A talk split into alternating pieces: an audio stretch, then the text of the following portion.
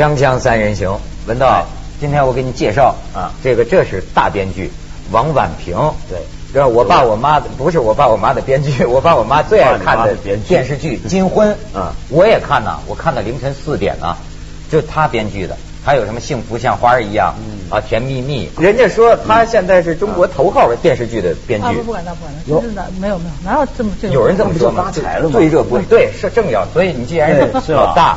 老大钱赚不少是吧？王老大，老大，最近是那个什么？谈艺术讲点钱嘛。听说 听说你们这行里最近好莱坞编剧罢工吧？哎，中国编剧也蠢蠢欲动。哦，真的？哎，上个月我听说近百位编剧，其实后来说也就到了二三十个人是吗？啊，不会吧？有八十多个。啊，八十多个人，八十多个人凑一块儿，反正那意思啊，你看用他们自己话说叫什么呢？编剧不发威，你拿我当病猫，就编剧维权大会。原来这编剧也是弱势群体吗？当然是，在中国是，我不知道香港是。香港那太是了。啊，也是。我我以前我有很多朋友当编剧嘛，电视台电影编剧。香港的电视剧编剧我们叫什么？你知道吗？叫做榨汁机。哦。什么叫榨汁机呢？是这样的，因为香港那个像无线电视台啊，那种翡翠啊，以前上海滩那些老电视剧出来，它怎么编的？它是这样，就一个流水生产线，就一伙编剧坐一张长桌。然后呢，你写完一个部分，他接着写第二部分，他写第三部分，这么一排那么写，天天写几小时，所以薪水非常低。电影编剧就更惨。我以前有个朋友，他当电影编剧，结果呢，你知道以前香港电影圈被黑社会控制嘛？嗯。那么他是怎么样？他是这样的，编剧呢，这个编剧费，八十年代末九十年代头吧，他编一个剧本大概是一万块港币。电影的制作费还没王老师高呢。对啊，你像看电影的制作费，一个电影制作费，明星啊什么加起来几百万，这个编剧才拿一万，还不止了，还要分上下期给啊。就先给你五千，你写，嗯，写完了电影上了之后，再决定给不给你另五千。结果我那个哥们呢，他就试过一回，就这个电影演出了，演上演上映之后呢，票房不好，票房不好呢，钱不给了。对，这个监制呢，不止不给。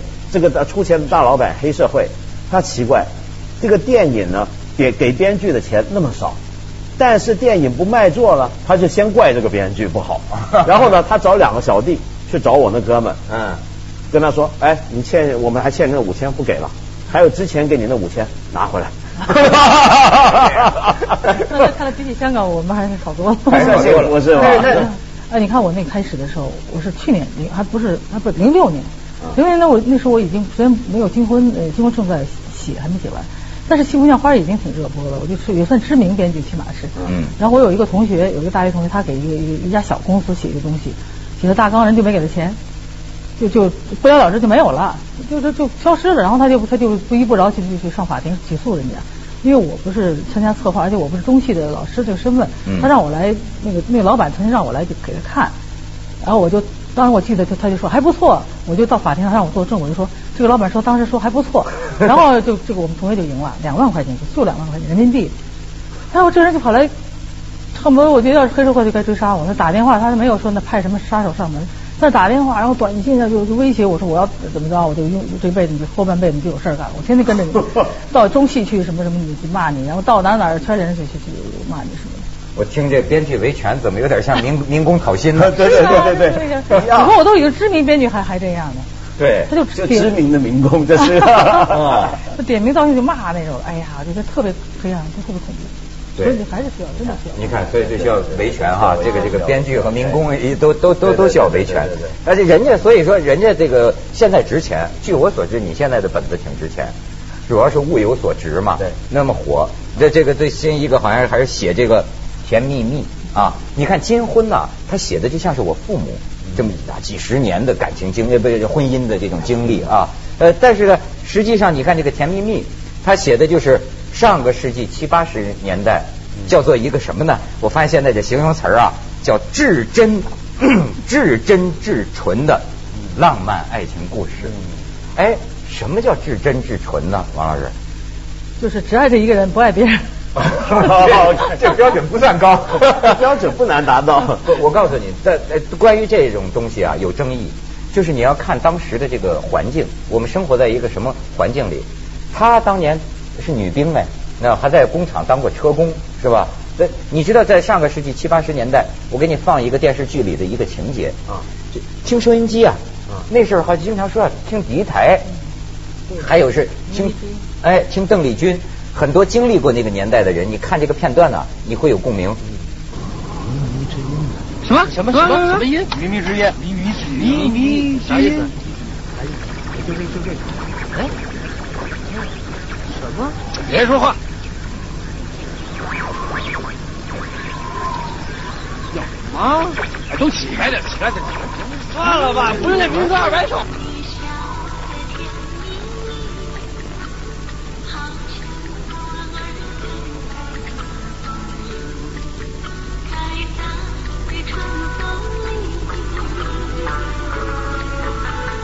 哎呀，我看了，我就真是勾起回忆啊！你知道邓丽君对我们意味着什么吗？我这我还记得啊，哎呀，当时的这个感觉，我还不是听敌台，嗯，当时流行的是那种叫叫的那种砖头一样的手提的那个录音机，卡式的磁带，是磁带，不知道给翻录过多少遍，传到我手里，哎呀，就夜里，我记得就那个时候还是还是小伙子呢嘛，在听。啊，你因为他那个磁带质量太差了，所以就像在层层云雾里，遥远的传来 甜蜜。我跟你说，当时的感觉真叫坚冰被融化，觉得哎呦，我第一次发现他心里有种柔软的东西，那就是当时的感觉。我想起我小时候在台湾住嘛，那时候我们我也是天天都要听邓丽君，但跟你们感觉很不一样。对，我听烦了，因为因为我那个我我天天上车啊，那个开车的那个师傅啊，就是学校的校车嘛，上学。来回两小时，他就不停播，播了六年，我就听了六年邓丽君，听到这是一种我做噩梦的时候才会听到的声音。哎呀，所以说你要说这个至真至纯的这个感情和爱情哈，我现在有时候在想这事儿到底靠谱不靠谱呢？还是仅存在于你们编的故事里？嗯，基本上故事里多一点。我觉得我们就是写这个那时候人就很单纯嘛，我就说嗯。那个时候什么一个眼神啊，或者碰一下、摸一下，就就会感就就特别强烈的反应。所以现在啊，对你说的这个事儿，它有争议，就是说这个一心一意是不是来自于饥渴？就好像说听邓丽君，太容易得到的东西，就没什么了。因为难，因为周围环境啊忒严酷了。我们那个时候简直也是那个性封锁呀，那这哪的这个青年男女哪敢说是这这想想想想到现在这没几天上床了。哪有这事儿啊？但是呢，因为这个，反倒是吧，那个小手指头一勾啊，哎呀，浑身过电，麻酥酥的感觉。从此之后再也没有这种感觉。所以你是在怀念这种感觉吗？嗯，对，我觉得也是。他哎，就是这个电视剧嘛。首先我们要想的这个电视剧是为大众服务的，反正这种怀旧肯定是一个。然我们自己也有那个怀旧的感觉，就是是，我觉得那种东西是没有了。那你没有了，你是觉得他很可惜呢，还是还是就是让他没有了？我我觉得有人原来那些媒体那那小记者都是八零后，都问我，那你觉得是现在这个婚姻呃爱情观和八零呃八十年代比是进步了还是退后了？呃，若就退，我觉得还是进步了，就是这仅仅是个怀念，你没有说把它拉回来，再回到那个进步年代，那肯定是倒开倒车。所以啊，还是叫什么呢？那叫。执子之手啊，与子偕老啊，从一而终啊。我我觉得啊，这是一个完全不就是很难是事实的东西，恰恰成了一个所有人心里能流泪的、能能感动人的东西。你比如明明人间不长久，但是你看这个这个编故事哈，编什么都是得编那特长久的，甚至一生一世都不够，生生世世的，哎呦，大家才觉得流眼泪。可是现实生活当中呢，都不是这样。那现实生活里面，就是其实大家不需要流那么多眼泪，就是这个在床上流多点汗比较好，对不对？眼泪别流了，流汗行了，是吧？一下广告，锵锵三人行，广告之后见。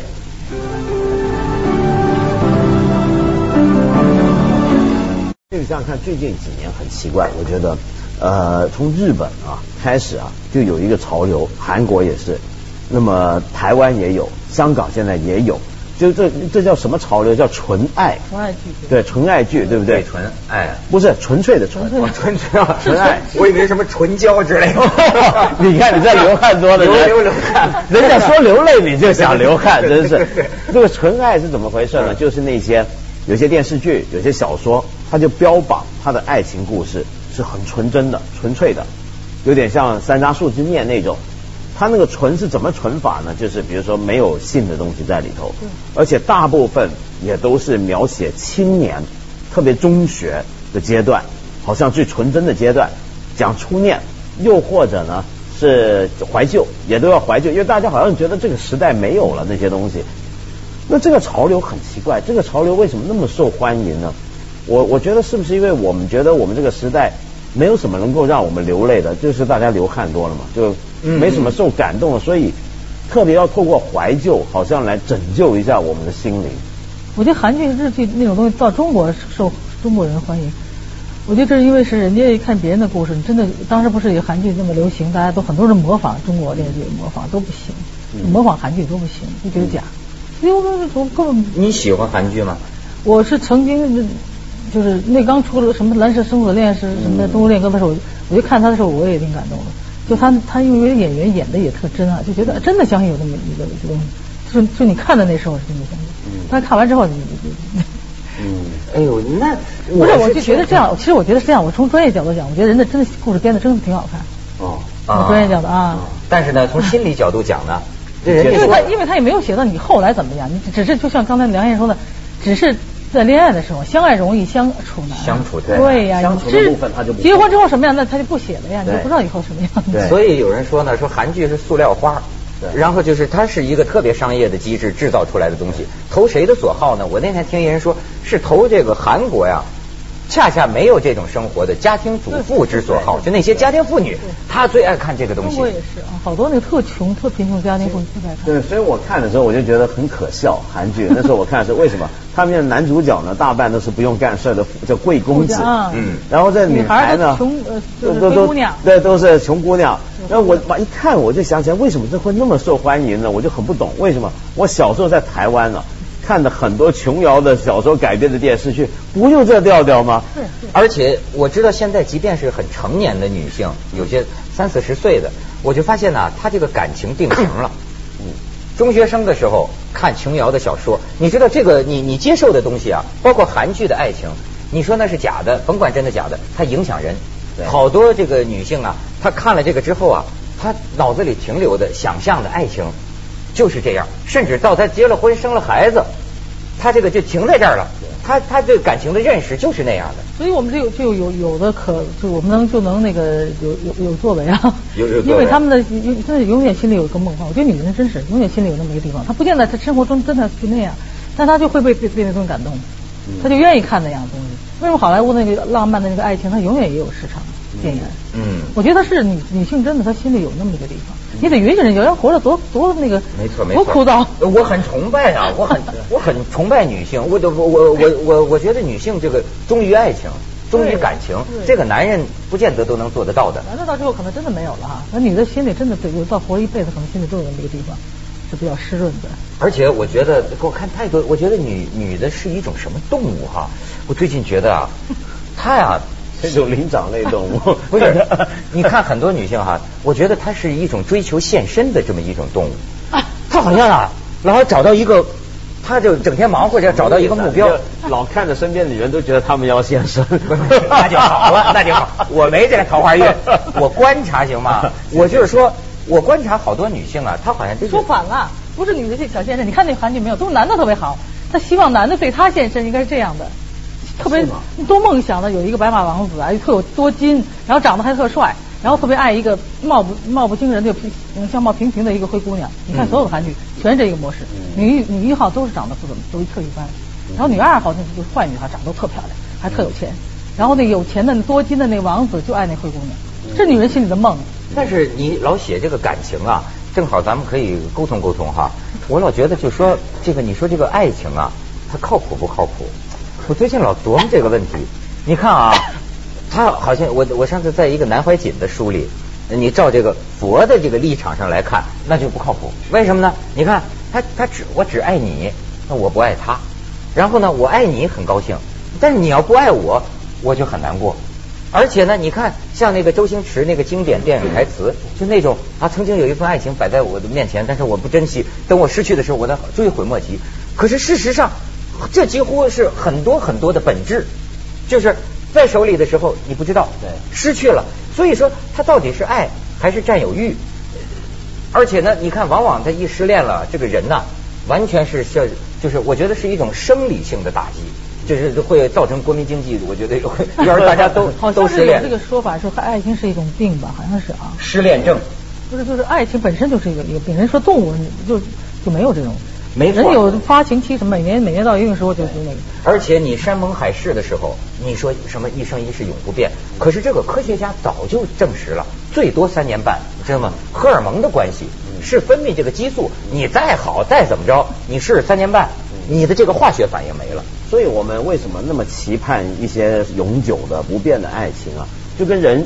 明明会死，但是期待永生一样。你的爱情明明是有限期的，但是我们就因此反而希望它是永远的，嗯，对不对？是同样的，就是人对这种无限的、永恒的东西一种追求。那所以我们没什么也想什么呗。对，没错。所以写东西的时候就会把它写出来。比如说，刚刚王老师你说到爱情是不是有时候像一种病？你比如说像马尔克斯那本《爱在霍乱蔓延的时代》或者《爱在瘟疫蔓延时》，你看它就是双关的。就爱情在这个小说里面本身就像一种瘟疫，嗯，它就是一种瘟疫，它是染了病之后，那么他最后当然也要写的是永远的维续了六十多年的爱情故事，也得写成这样。因为他六十年没在一起，如果在一起肯定也不是那样。哎，对。他到最后两人两两个两男女主人公一直没有在一起，到这到老了八差不多八十多岁才在一起，所以他才觉得这才才是写成伟大的爱情，对不对？哎，都在一块就完了，老在图一个不可能，对哈。但是尽管这样，你觉得爱情是美好的吗？是值得我们去追求的吗？人间乐事吗？嗯，我觉得你真的，你说你没有那个感觉，你这活着也不是人了，就真是像我说是动物了嘛。嗯，还是应该，就是痛苦，他但是肯定什么叫痛苦？你肯定是特别特别甜蜜之后才会痛苦啊。如果爱情你不值得你珍惜，你还会那么痛苦吗？哎，肯定是这样的。这这样，咱还是应该积极努力，是吧？为为痛苦而努力。对，锵锵三人行，享受这个痛苦。啊，广告之后见。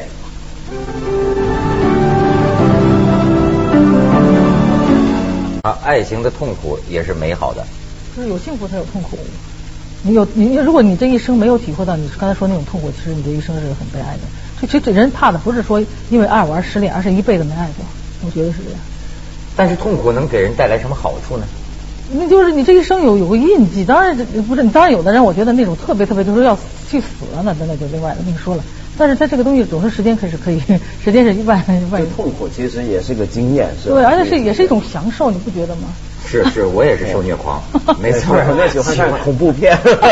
但是你看，像呃李敖，我记得他写过一首诗，就讲他的这个爱情观，他就是说。这这就是说自己得把得定，我有大事要做，是吧？不能被这，因为啊，真的是全这个身心陷入爱情。我刚才讲化学反应，你真的就很容易全混了。男的很少那样吧？爱显得爱情，我回回都那样。然后我就说，你看李敖的这个，他这个写这个诗啊，叫不爱那么多，只爱一点点。别人的爱情似海深，我的爱情浅。是后来就弄弄成一个歌。你对这种爱情观怎么看呢？哎我。我觉得挺挺理性的，那很少人有人做的，有定力啊。我觉得挺好，挺挺挺那个，挺保护自己的。挺保护自己的。嗯，不受不受那种什么心理什么伤害。嗯嗯。但是很少很很难做的，凡人很难做。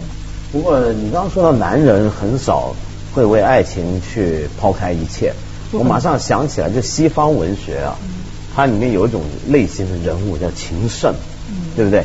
我以为禽兽，不是禽圣啊。我们现在一般讲情圣，我们想的是那种就是呃呃一个人很风流，然后处处留情，怎么样？其实不是的。其实就特特专一，特专一。罗密欧对情圣是那种就是为了爱情，就真的是什么都不顾一切的。比如说像那个西哈西哈诺，啊对，对不对？那个借大鼻子剑圣，啊对对。情圣，他人家的情圣，他就只爱一个人嘛，其实，但他那就是情圣。哎，我我愿意。